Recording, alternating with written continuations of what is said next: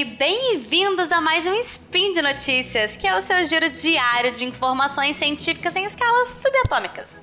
Eu sou Elisa Lobo e hoje, dia 12 Aurorum do calendário Decatrian e dia 14 de janeiro do calendário Gregoriano, nós vamos falar de nutrição. E no programa de hoje nós vamos falar sobre um presente de Natal que nós recebemos, né? Um estudo que foi postado dia 25 de dezembro no jornal New English Journal of Medicine, que é super renomado, isso é muito importante saber onde foi postado, né? Então foi publicado no dia 22 de dezembro do finalzinho de ano agora, né? E fala sobre os efeitos do jejum intermitente na saúde, envelhecimento e na doença. Speed Notícias.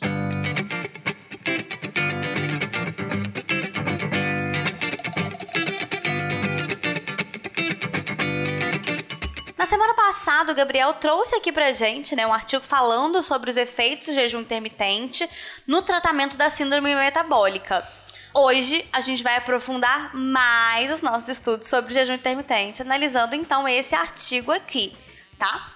Foi feita uma revisão de estudos, né, tanto feito em animais quanto em humanos, graças a Deus em humanos, que mostrou como que o jejum intermitente afeta os indicadores gerais da saúde e como que ele pode retardar algumas doenças e também os processos de envelhecimento. Antes, vamos entender um pouquinho, né, do como que é, o que que é de fato o jejum intermitente. É, a gente tem basicamente três tipos comuns de jejum intermitente. O de dias alternados, o jejum intermitente 5 por 2, que é quando você faz dois dias por semana. Podem ser feitos mais dias também, né? Mas o mais tradicional é 5 por 2. E é, quando a alimentação diária, né? É, tem restrição de tempo na alimentação diária. Essa alimentação diária com restrição de tempo é o que eu mais gosto, assim, particularmente. Que é quando você faz um jejum, por exemplo, 16, 18 horas é, o que eu mais gosto mesmo é um que é conhecido como TRF, é o que eu mais gosto de fazer e o que eu mais gosto de indicar. Né? Acho muito bacana mesmo o resultado dele. Por quê? Ele é assim: a gente para de comer lá pelas 5, 6 horas da tarde, então faz um jantar essa hora. E aí a gente passa a noite tranquilo e come no dia seguinte, que pode ser num café da manhã, se você tiver com fome, respeitando essa fome, ou se não tiver fome, né? A gente respeita isso e vai até o almoço. Eu gosto muito dele porque ele respeita o nosso clock circadian, né? É o nosso ciclo circadiano. E assim, o que, que, é muito interessante nisso? Por que, que eu tô falando disso? Porque hoje o que eu mais vejo acontecer até comigo, né, quando tô ansiosa e que eu vejo com os pacientes, é que a gente tem comido demais à noite, né? É muito raro que a gente perca a noção na hora de se alimentar, na hora do café da manhã ou até mesmo na hora do almoço. Normalmente o grande problema tá à noite, que a gente chega em casa, dá uma relaxada e aí vai pra geladeira e fica, né, passando por ali toda hora na cozinha e comendo. Então, isso muito me preocupa, né? Eu tenho me preocupado muito com isso com os pacientes. Então, acho que esse jejum ajuda muito isso. A gente faz uma refeição que vai saciar, né? Janta ou faz um lanche bacana nessa última refeição cedo, né, 5, 6 horas da tarde, e pronto, assunto encerrado. E aí a gente tenta lidar um pouco com isso, com essa ansiedade. É bacana sim para quem consegue, né? Eu gosto muito dos resultados dele. Sem falar, né, que por respeitar essa questão metabólica, né? Porque nesse horário da noite, nosso metabolismo está desacelerando. É quando a gente devia de fato estar tá se preparando para dormir e não se alimentando tanto, como acontece, né? É, eu sempre falo, já falei aqui com vocês, né? Aqui no Spin, eu brinco bastante de que, na dúvida, a gente deve perguntar para as nossas avós. E o que, que as nossas avós diriam? Ah, minha filha, quando dava 6 horas da noite já estava dormindo. Não é verdade? Elas já estavam preparando para dormir, ou seja, já tinham jantado. E se a gente for olhar para trás, né? Isso vale para as nossas bisavós, para os nossos tataravós, para os homens da caverna, né? Tava de noite, acabou. Ninguém tava ali mais é, preocupado com isso. Era realmente hora de dormir. Então acho bacana a gente tentar resgatar isso, claro. Ninguém vai dormir 6 horas, 7 horas da noite, mas a gente tentar é, começar a jantar mais cedo, né? Acho, gosto muito desse jejum que respeita isso. Mas a gente não tá aqui para falar de mim, nem, nem do que eu acho, obviamente. A gente tá aqui para falar de ciência, então vamos focar nesse estudo aqui. é, o que, que o jejum ele faz, né, gente? Acho bom também explicar em relação a isso. O jejum ele faz com que a gente produza corpos cetônicos, né? Quando a gente diminui acentuadamente a ingestão calórica, né, durante o dia, a gente vai produzir níveis elevados de corpos cetônicos. E é uma mudança metabólica que, que a gente para de usar a glicose e passa a usar como fonte de energia, né, como fonte de combustível, os ácidos graxos e os corpos cetônicos, o que permite uma maior flexibilidade metabólica, permite uma produção de energia maior. Nossa, é muito melhor a produção de energia a partir de corpos cetônicos e dos ácidos graxos. Para quem não tá entendendo o que eu tô falando, acho legal explicar. Vou explicar que nem eu explico assim na clínica para ficar bem simples, tá, gente? É assim, é, o seu corpo pensa, poxa, ela não tá me dando é, a quantidade que eu preciso de glicose ou a quantidade que eu estou adaptada de glicose, né, de combustível, de energia. Então tem que dar um jeito. O nosso corpo é muito safo, ele vai dar um jeito, ele se vira. E olha a mágica que ele faz, ele usa a nossa gordura estocada como fonte de energia. Tenho certeza que nesse momento você está imaginando aquelas gordurinhas, também tô, também tô, saindo do teu corpo e virando fonte de energia. Não é sensacional? É sensacional. Acho uma pena que as pessoas passem por essa vida sem viver esse momento. É realmente muito, muito bacana. Mas vamos lá, né? Então os corpos cetônicos eles não são só combustíveis, não. É, eles também são moléculas potentes de sinalização que têm efeitos importantes nas funções das células e nos nossos órgãos. Eles regulam a expressão e atividade de muitas proteínas e moléculas que influenciam a nossa saúde e também o nosso, nosso envelhecimento.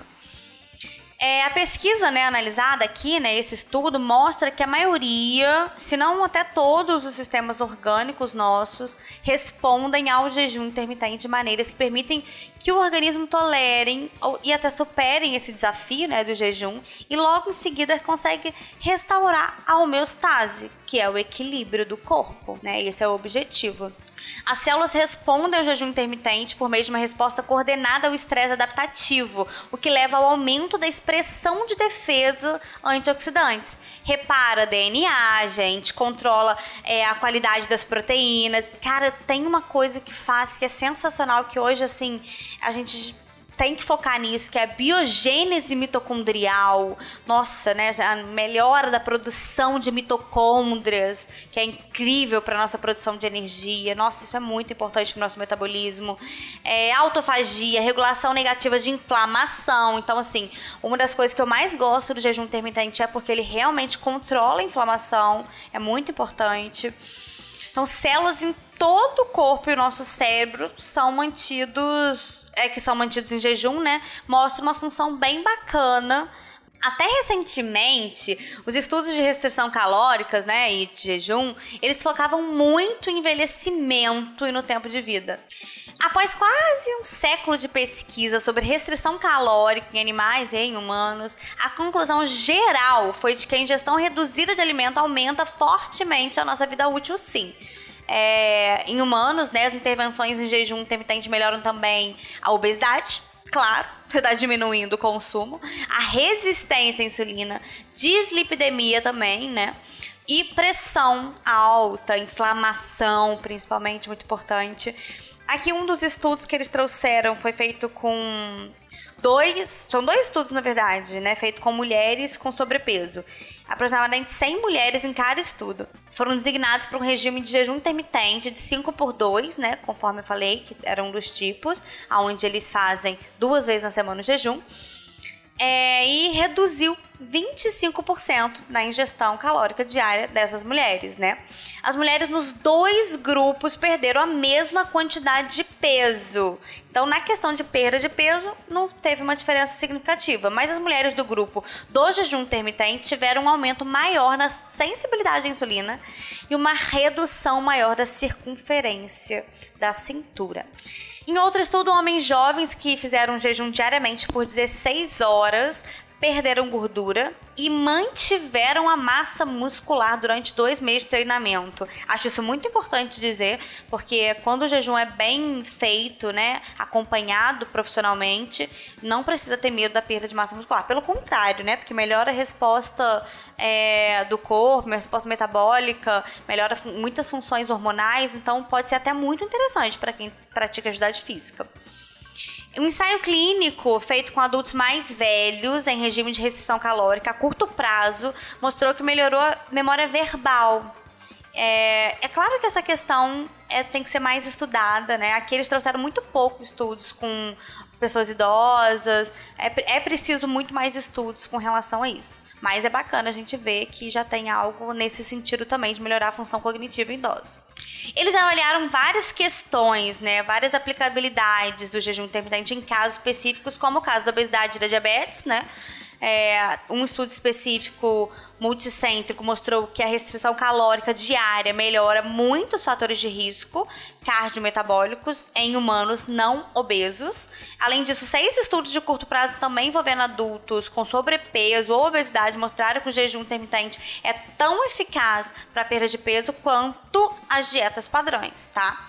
E dois estudos recentes mostraram que a restrição calórica, né, o jejum intermitente, reverteu a resistência à insulina em pacientes pré-diabéticos e com diabetes tipo 2. Isso aqui eu acho muito incrível, né?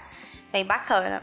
Quanto a doenças cardiovasculares, eles mostraram também que teve uma redução de do... um dos estudos teve uma redução de 12% na ingestão calórica diária, tá? Então assim, né, fazendo jejum, diminuindo o tempo de alimentação durante dois anos e mostrou muitos resultados bacanas, diminuindo muitos fatores de risco cardiovasculares em pessoas não obesas.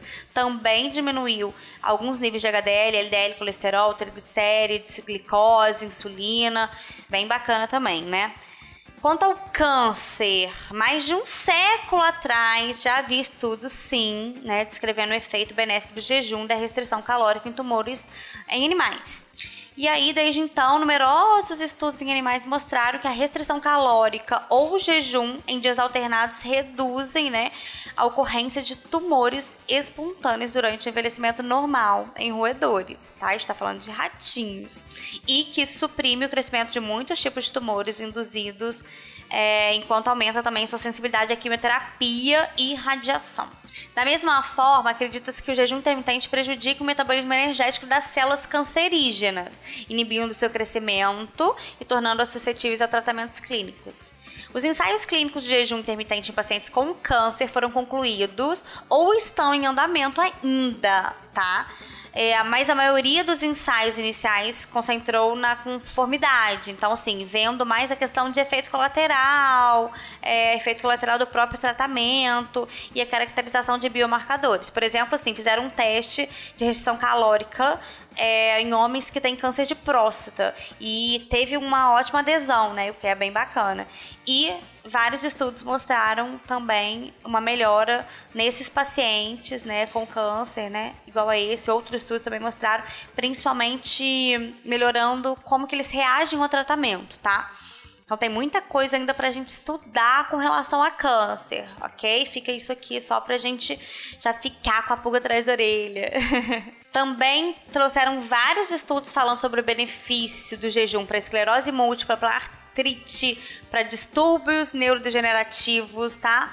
Mas para não me prolongar muito, não vou citar todos eles aqui. Achei muito interessante as considerações que eles fizeram aqui também nesse estudo, falando que apesar das evidências dos benefícios à saúde do jejum intermitente, existem impedimentos a a adoção generalizada desses padrões alimentares na comunidade e pelos pacientes. E aí eles trouxeram três motivos no, né, em, com relação a isso. Primeiro, uma dieta de três refeições com lanches todos os dias é tão enraigada na nossa cultura que uma mudança nesse padrão alimentar é raramente contemplada, né, por pacientes ométicos. É verdade, a gente tá tão acostumado com esse negócio de ficar fazendo vários lanchinhos, comendo de 3, 3 horas e não sei o que, que tá difícil entender que não é bem assim, né, que não tem essa regra.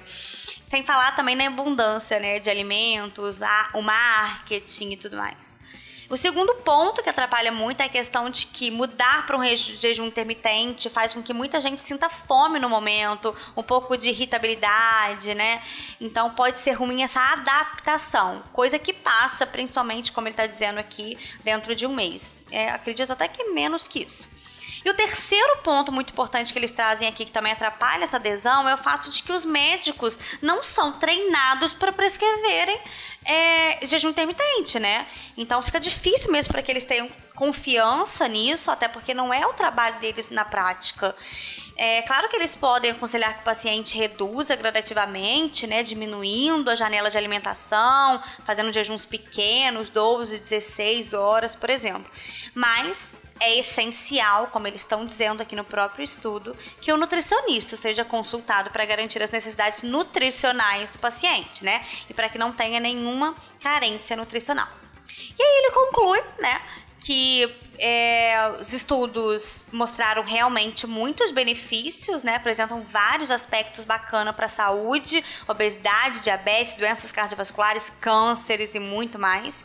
Só que sim, é preciso mais estudos, principalmente porque esse aqui trouxe um compilado onde tinha muitos estudos feitos em uma população jovem com sobrepeso e adultos de meia idade. Então não dá para generalizar, né? Ainda falta ver isso no adulto, por exemplo, no idoso, né? E, e outras coisas mais. Eu, gente, termino esse spin aqui dizendo para vocês que, que, apesar de na minha prática clínica eu ver muitos pacientes que se sentem incríveis fazendo jejum intermitente e que relatam sim grandes benefícios na saúde deles, né? Eu também vejo muita gente que não se sente dessa forma e que não se adapta. Por isso que eu sempre carrego comigo uma premissa de nunca tratar pessoas diferentes de formas iguais certo? Então, assim, para o jejum intermitente isso vale muito. Nada mais valioso para mim do que a individualidade de cada pessoa. É claro que eu não acho que você que está aí me ouvindo deve fazer jejum de qualquer forma, né? Tem que ter ajuda. É sempre bom quando a gente tem certeza de que mesmo diminuindo a nossa janela de alimentação, a gente está garantido que todas as vitaminas, todos os nutrientes que a gente precisa tá ali naquela alimentação, não vai faltar nada para o nosso corpo, tá?